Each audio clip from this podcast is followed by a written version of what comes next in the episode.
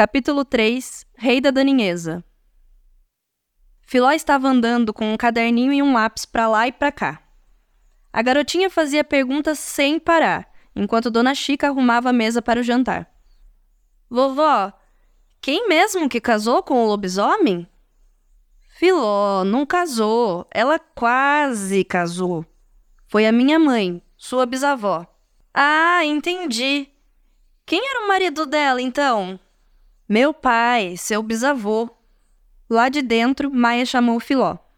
Filó, hora de tomar banho. Chega de tanta pergunta. A menininha ignorou o chamado da mãe e continuou a fazer mais perguntas. Pitico já estava cansado de tanta curiosidade da irmã e ralhou. Chega, menina! Parece um detetive! Seu Lázaro entrou na cozinha com uma bacia cheia de cogumelos, despertando a curiosidade das crianças. Nossa, vovô, o senhor gosta mesmo de cogumelo, hein? disse Filó com espanto. Trouxe esse tantão. Ah, mas esse é diferente. Filó, esses daqui eu acabei de tomar do saci. Dona Chica sentiu um arrepio na espinha só de ouvir falar no saci. Crê em Deus Pai, Lázaro. Onde já se viu tomar cogumelo do coisa ruim? Vó, conta história de Saci, pediu Pitico. História de Saci, fio. Mas vocês vão ficar com medo e não vão dormir à noite. Filó já estava com medo, mas arranjou uma solução bem rápido. Vovó, se isso acontecer, eu vou lá para sua cama e durmo agarradinha. A avó achou graça da solução e decidiu contar, mas só depois do jantar. A família jantou em silêncio. Tamanha era a ansiedade das crianças e dos avós. Maia estava distraída, pensando nos problemas de trabalho no cartório. Depois do jantar, todos ajudaram a lavar a louça, guardar os pratos e as sobras da comida. Maia estava com pressa, pois precisava ir até a casa do seu Zé do Boi para explicar como usar a internet para gerar um comprovante de vacinação. Mãe, vou dar um pulinho na casa do Zé do Boi. Você fica com as crianças? Eu volto logo. Claro, fia. Fala para ele que eu já fiz a roupinha da filha da Inês. Ficou uma gracinha. Dona Chica era merendeira aposentada e agora fazia pequenos concertos e encomendas de roupas. Um vestidinho aqui, uma blusinha colar, e ela garantia um dinheirinho a mais. Quer que eu leve a roupa, mãe? Leva, fia. Fala pra Terezinha experimentar na menina. Maia pegou a roupa, deu um beijo nas crianças e deixou uma recomendação. Filó e Pitico, não quero saber de vocês fazendo bagunça. Eu já volto. Dona Chica e seu Lázaro chamaram as crianças para a varanda e ocuparam as cadeiras e redes. Enquanto se balançava, Dona Chica começou a contar.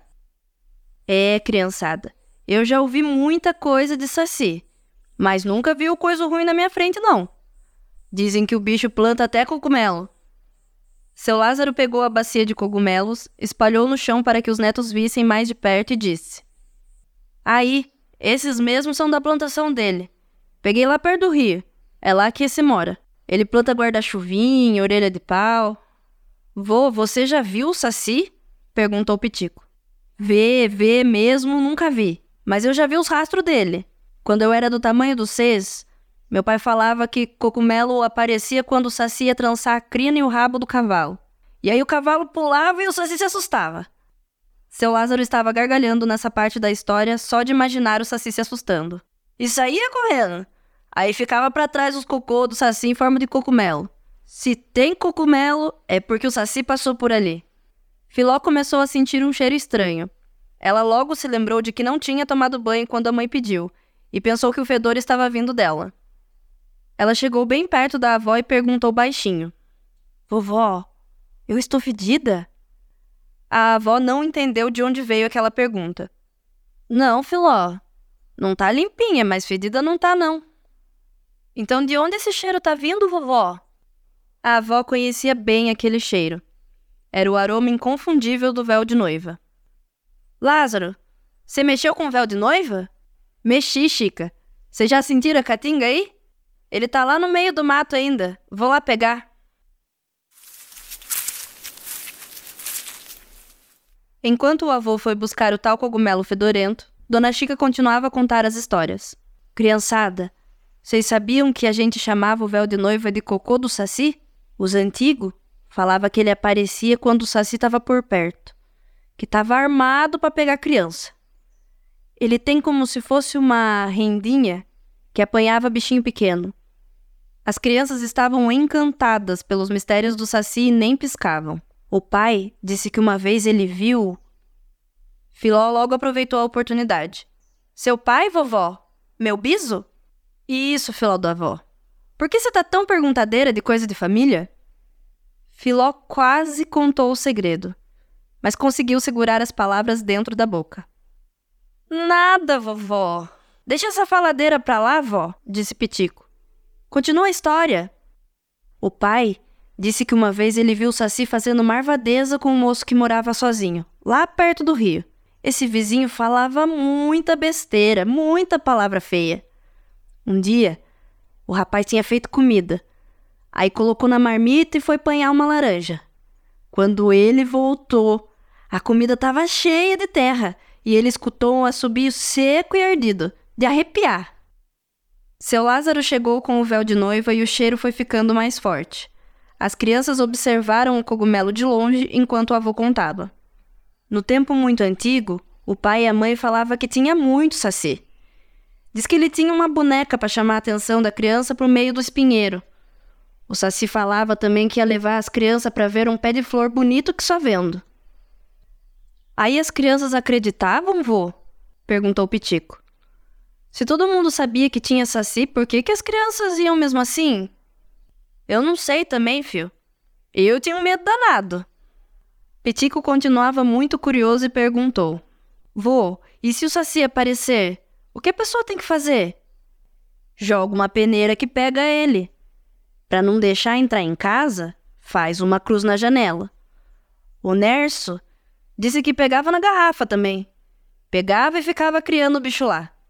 Crê em Deus Pai, Lázaro. Esse Nerso tem cada ideia.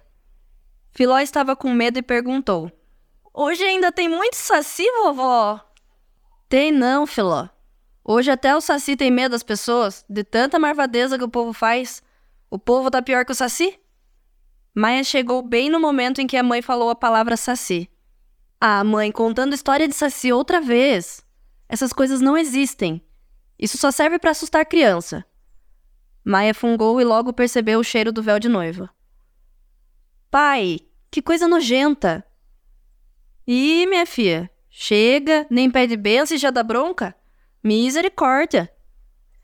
O clima ficou pesado e todos fizeram silêncio, até que de repente ouviram um assobio estridente.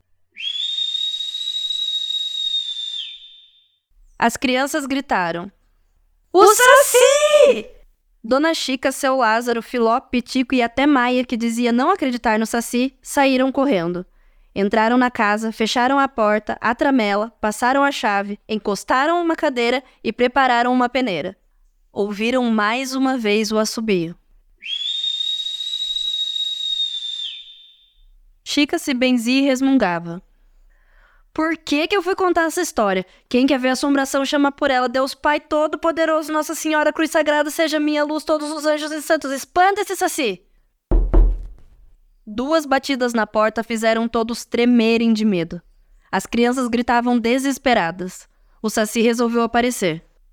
Quando ficaram em silêncio, ouviram uma voz vindo lá de fora.